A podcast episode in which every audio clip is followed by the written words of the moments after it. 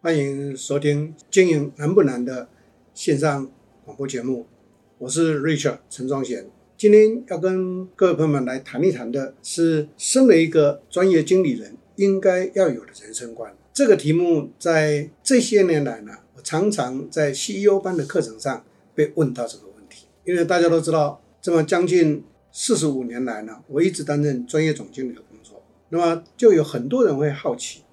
你为什么选择走这一条路？那到底是什么因素促成你去走这一条路？其实啊，首先要跟各位朋友们来报告，也谈一谈的是，这是一开始在年轻的时候就立志要走的一个事业。理由很简单，因为如果我创业的话，啊，我只是在照顾我自己的企业，当然可以把它经营的很大，跨得很大。但是呢，我想如果我去啊对社会付出一些贡献，帮人家经营的话，那可能。会带来很大很大的效益帮助，因为我发现台湾非常多的中小微型企业呢是非常需要帮助的，因为创业者呢很努力，可是创业者呢在努力的过程上头，并没有进一步的去啊精进或者进一步的去扩大的学习，那就必须等到他事业有成之后，才开始会去关注这件事情。所以呢，我就想，嗯，我应该要帮经营者来做这件事情。所以我常常会跟我的老板做这么一个建议，我说我跟你签约三年，在三年里面，我会帮你把企业经营到什么样的一个境界。那这三年的时间，第一，你看着我如何在经营；第二个，你赶快去学习，找学校再进修也好，去精进。那三年后，看是你要回来接，还是你指定接班人，那我一定会把这一个事业经营到对你的承诺之后，那再把它还给你。就这么样子的，从一九七八年开始就走上这一条路。这一条路对我来讲，在一般人的想象里头，会是很辛苦的。那当然了，为什么？因为我通常接任一个公司的总经理也好，或执行长也好，那我一定对老板去做承诺。那我一定做这个承诺是跟老板沟通过以后，要在三年的任期时间里头，如何把公司经营到翻倍、翻十倍。或者翻几十倍的这个成长上去，那获利要达到多少？其实有一个非常重要的一个啊指标，那就是一定要设法把公司经营成为台湾业界的前三大。那这一路走来，在我所主导的七十一家公司里头呢，这一个目标这样的一个当责呢，啊，通通都实现。所以呢，今天就要跟各位来分享一下，到底我这一条路是怎么样走过来的。其实。很多人的好奇也在这里，那我总是做这些的分享，那我今天就整理起来给各位呢，有七个重点呢去做一个归纳跟报告。这七个重点里头呢，第一个就是我刚刚说明到的，你必须把它当成是一个志业来看待。各位都很清楚知道，当你把一份工作变成志业看待的时候，你就会无怨无悔，你就会想要去把它促成，把它毫无无私的。去奉献把它做好，可是如果你只是把一个 job 当成一个工作来看待的话，那就不一样了。所以为什么在这个社会上有很多人做一行怨一行，有很多的上班族总是不太满意他的工作？其实真的不满意吗？我想他可能抓不到自己的人生方向。他找他去做一件事情，到一个职场里头啊，做一个工作，只是为了那个薪水。所以呢，志业的意思跟一个人的志向也好，一个人的人生目标也好，它是成正相关的。各位可以看，在很多的这个啊社团或者是福利性的社团里头，你会看到很多投入的人呢，他可能不领薪水，可是他就做得非常非常的快乐，非常的欢愉，这就是一个关键，因为他乐在这样的一个啊付出的过程上。常常强调到，他是一个志工，他是一个义工。那如果我们是在工作上头来看的话，如果我们要的不是只有志工或者义工这样的一个角色扮演，那我们对一个承担的责任，我们如何的去付出？那这个部分就是我所谈强调到的，要把它当志业的话，其实一切你都会非常乐于去投入。所以有些人也会很好奇的问我说：“老师，你难道不累吗？”跟各位报告，怎么会不累？生理上一定会累的，可是呢，心理上是不会累。很多人会对我很好奇，你到这么一个岁数了，可是看起来精神还是很抖擞。那你到底是怎么做到的？其实我的回应很简单，虽然听起来很稀松平常或者是很八股，但是我的回答是很直接的。当我乐于工作的时候，我用乐观的心情去面对我这一份的这个职责的时候，那我是非常非常的喜欢愉跟喜悦的。那这个就是置业的重要性。如果你不是把它当置业，你不可能会欢愉跟快乐的。所以我常常告诉团队一句话，我说你要在这个工作岗位上，在这个职场里头，你乐于工作，你无怨无悔；你乐于工作。你会在这里面找到你的成就感，这是第一个。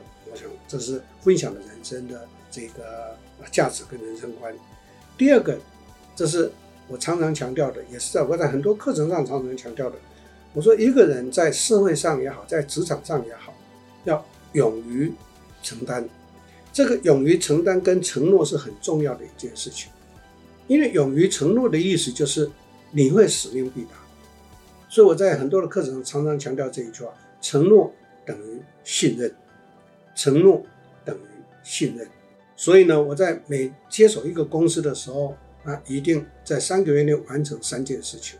第一个，了解这个公司的这个行业或产业，然后快速的入行。很多人说入行好像是要技术，说错，技术是专业专技，入行是你对这个产业在市场上。它到底是属于什么样的一个属性？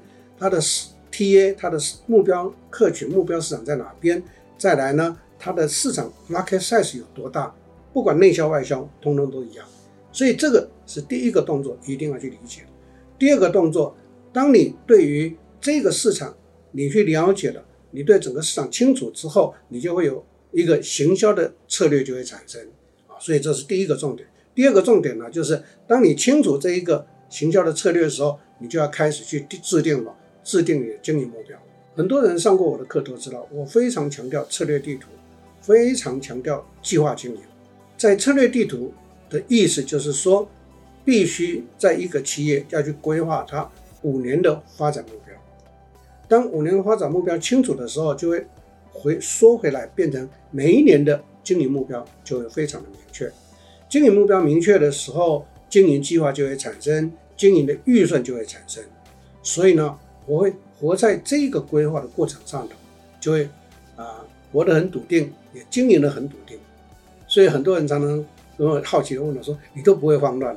我说：“不会，因为一切尽在我的规划跟掌握之中。”或许各位会担心说：“那外面碰上不可控制因素的时候，那你不就是会面对到难题吗？”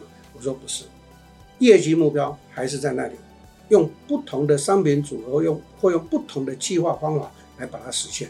所以目标跟计划的关系，目标定在那边，计划是为了达标的执行对策。那这是第二个重点，计划经营的必要性。这是我在我们台湾推广倡导了四十八年的一个强调跟经营的方法。我在辅导企业的过程上，对一些入资企业也好，或者是这个东协国家的企业，我在辅导的过程上也一直教导他们怎么做。可喜的是，有落实去做的公司，都纷纷在该地区市场或者在该行业就出人头地。啊，认识我的人都知道，这一些的案例非常非常的多。啊，其中包括入资企业也是一样，入资企业呢会在这个过程上头呢，开始会成长百倍。所以这个百倍的成长是非常非常重要的。第三个就是我们一定要去清楚的知道，当我们在运作的时候，那一定要第一个，刚刚我提到，我们一定要做行销的规划；第二个，做目标的计划；第三个就是要整建制度，因为制度的整建是一个公司很重要的一个执行的依据。那什么叫做制度？制度就是一个公司执行事情的 SOP，SOP 之外，第二个就是公司的什么？运作的一些规章办法跟这个章则汇编，因为全公司的所有人都必须要这样子才会有一个依循，所以这是第二个重点的啊，我人生观的第二个重效就是承诺。第三个呢，那当然这个清楚了以后呢，我们都很清楚知道老板要的是什么，这也是提供给各位上班族的一个参考。老板要的是什么？那就是我们的贡献嘛，那就是绩效的贡献。所以贡献是。我人生观里面，当一个经理人很重要的一个责任。既然叫做经理人，不管你是部门经理或者高层主管，或者是你是一个经营者 CEO，记住，人家给了你这个位置，人家就要求你的效益的回馈，而不是你只是来一个工作的职场里头做事情。可是确实有很多的上班族呢，却忽略了这个重点，他就会觉得说，我有来上班，我也很乖啊，我也没有使使坏啊。所以我常常讲，有效益比什么都重要。但是你没有效益的时候，各位就要小心一个危机的存在，因为现在的科技越来越发达。当 AI 时代来临的时候，很可能有一些工作的属性是会被 AI 取代掉。所以未来的人类自然人呢，会渐渐渐渐的输给这一个啊机器人或者是 AI 人。所以这一点呢，是我们必须要去理解的。所以贡献是一个创造人生价值的一个很基本的动作。所以这是第三个，在我这么多年来的人生观里面呢，跟各位的一个分享跟强调。第四个，刚刚我们谈到贡献，对不对？那第四个就是当值。那各位都知道，我当责这个公司，当责就等于当责啊，就等于负责去乘以绩效，就叫做当责。这个意思就是我们要勇于面对任何的困难，不能够去逃避。呃，人生在社会上也是如此。当一个专业经理人。在职场上更是如此。各位想一下，没有任何一个人没有碰过这一个困扰、困难或者是挫折的。可是你不能逃避，所以当责的意思就是说不能逃避。身为一个企业的经营者，如果你逃避，各位想一下，不管我们带的企业规模大小，你一逃避是不是置这一个群体于不义？你一逃避，这个群体怎么办？所以很多人常常讲说：“哎呀，当一个专业经理人呢、如果做不好的话，拍拍屁股走路。”我说那是不负责任的行为。当责就不能够如此，当责是你必须要确实的把绩效创造出来。所以呢，想要拥有当责的这样的一个条件，那我就会奉劝在座各位经理人要不断的学习。在我的人生观里头，学习是很重要的一件事情。认识我的人都知道，第一个，我是每个月会大量阅读的人。不只是一些文章、杂志、书本是一个很重要的。当然，现在年纪大了，眼睛比较不好。以前我一个月最少看八本书，现在大约是三本。不过我上网的时间比较多，因为上网收集的情资更快更方便。所以在座各位要不断的学习。促成很多人常常很更好奇的问我们一个问题：你你资讯都怎么来的？你怎么会知道这么的多？其实我很坦诚的讲，天下没有白吃的午餐。我常常跟很多在演讲场合或上课场合，跟很多的学员也好、听众也好，讲这么一句话：我说，你不要看一个人成功亮丽的在舞台上，你一定要去知道他背后所历经过的路程，那是相当相当的付出的。比如说，为了要达到承诺，所以我四十三年了，每天只睡四个钟头，这是很多人没有办法理解的事情。但是人生观就是如此。很多人问说：你不会懊恼？你不会累，你不会辛苦。我说不会，因为我真的乐在工作，乐在工作是很重要的一件事情。好，这是第四个。第五个呢，就要跟各位来强调的是什么呢？那就是要尊重，要懂得尊重。记住，很多人不管在社会上或者在事业上，在工作上，一旦有所成就的时候，就会忘我，啊，就会唯我独尊，忽略掉身边重要的人。从历史上的故事呢，产生了一句成语，今天也在这个地方就我的人生观啊，这个提供给大家参考。俗话说“一将功成万骨枯”，当你成就的时候，你要记得有很多人是协助你，你才有今天的。所以呢，身为一个上位者也好，身为一个啊经营者也好，一定要懂得去尊重人家。这个尊重包括尊重很多：第一，尊重客户；第二个，尊重供应商；第三个。如果是一个经理人，你就要去尊重你的老板。第四个，要尊重你的团队，不要因为他的位阶比你低，你就看不起人家，这是非常不好的行为。所以，尊重是一个人的基本。啊，讲起来很抽象，也不是什么人生大道理。可是我一直坚持的这一段，一直坚持的这一段，尊重你就会相对的得到人家的敬重。如果你不懂得去尊重人家，人家第一不会敬重你，第二不会配合你。第三，不会支持你，所以呢，尊重是一个啊、呃、经理人很重要的人生观的一部分，这是第五个重点。第六个重点呢，在人生，在我的这个分享的人生观里头呢，就要跟各位来强调一下，包容是一件很重要的事。我相信在听这个广播也好，或者是视讯也好的朋友们都很清楚知道，您也一定是在这个职场上或社会上稍成功的人。可是呢，不要忘掉，你也是一个有资历、有资格的人。你更不能忘掉，你的出身也是从一无所知开始。为什么我要讲这一句话？因为我这么多年来看到很多资深的上班族，或者是上位者的主管，或者是老板，常常是容不下人家的错误，常常是容不下人真人别人的犯错，常常是容不下别人有不一样的意见。所以呢，给各位一个建议：快乐的人生观一定要懂得去包容啊！你的包容包括非常非常的广。第一个，可能比你之前的人他会犯错，你就必须去想，当年我也走过这一条，我应该要允许他，应该好好的引导他，或者是指导他，或者协助他。第二个是，可能他是一个能力不太够的人，那你就应该要怎么样去鼓励他、肯定他，这是包容。我常常去提到。在讲激励理论里面呢，我就会做这么一个重点：一个刻薄型的主管或老板，永远去嫌弃他能力不太够的团队跟成员。那我就提醒这些人，我说你嫌弃你骂他，只有把他骂得更笨，因为他就害怕，他就开始裹足不前。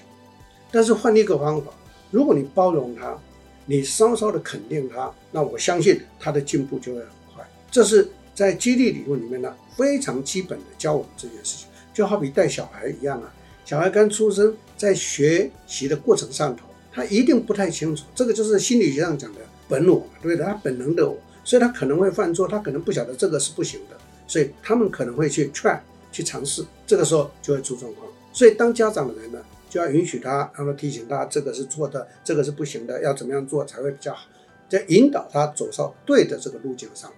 对于一个能力不够的人，我们不是去责怪他。我们是不能就骂他笨，而是应该鼓励他。我常常开玩笑讲一句话：一个智商只有四十的人，你用你一百四的智商去要求他，当然怎么看他都是笨蛋。可是如果你能够站在他的立场上，设身处地的去想，他就只有四十。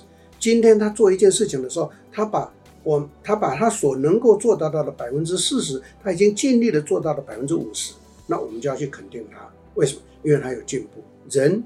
是在被肯定跟鼓励的过程上头，他们就会开始学很多的东西。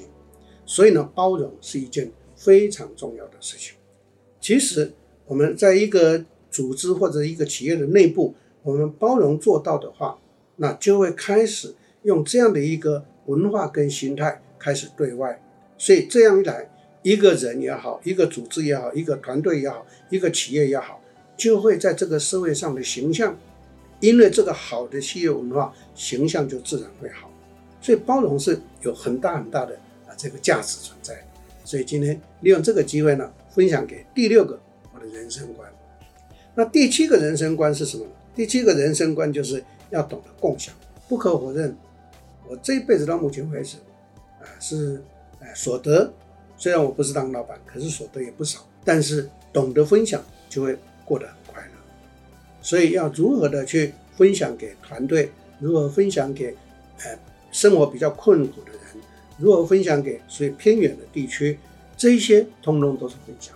所以我在经营企业，因为这个人生观，我就会去规划很多的这一种制度，或者是这一种的这个经营的模式、经营的模组。比如说啊，这十多年来，我一直在大力推广的，走上责任中心制，或者走上事业部制。我在一九八六年的时候，在一个连锁体系里面创立的内创制度。现在台湾非常多的连锁产业也好，或者相关的产业也好，开始走上内部创业，都是从我的内创制度这一个系统的内创制度所学习的。因为我也在很多总经理班讲课啦、CEO 班讲课，都一直推广这个内创制度，所以很多公司学到了就把它用下去。结果这一用下去呢，跟各位报告，这一些公司就会变成业界第一大。包括在座各位在台湾非常熟悉的几个餐饮的产业，包括美美容美发的产业，包括到这个皮鞋的产业，包括呢服饰的产业，通通都是用我这一套方法，然后快速的成为业界的第一大或前三大。我最自豪的是，台湾眼镜业界现在的前三大的这一个眼镜连锁，通通都是我当过总经理的公司。我们有多伟大，其实你懂得愿意去设计分享的机制的时候，人们就会自动自发的去做。因为内创制度倒下去，大家都会自动自发。所以如何化被动为主动，那是一个经营模式的一个设计。可是呢，我看到有很多企业的老板就是舍不得分享。那这一些公司也好，这些老板也好，就常常会问我一个非常有趣的问题，那就是教授为什么都找不到人？那你是如何？我说我不会找不到人啊。他说好奇怪，我都找不到人。那我就笑一笑，跟他们开开玩笑的分享。我说不会找不到人，敢给就会有人。我过去当执行长，现在还是他当他执行顾问的一个公司。当我接执行长的时候，我跟老板提出一个建议，因为我们是进口做内销的一个产业。我说如果我们的业务团队，业务团队会担心找不到或者一直异动。如果我们的业务团队把基本薪从二十五 K 调到三十五 K 的话，我保证我们会找到优秀的业务人才，而且再加上好的 incentive，他们就会非常乐意的在这个环境里面待下来。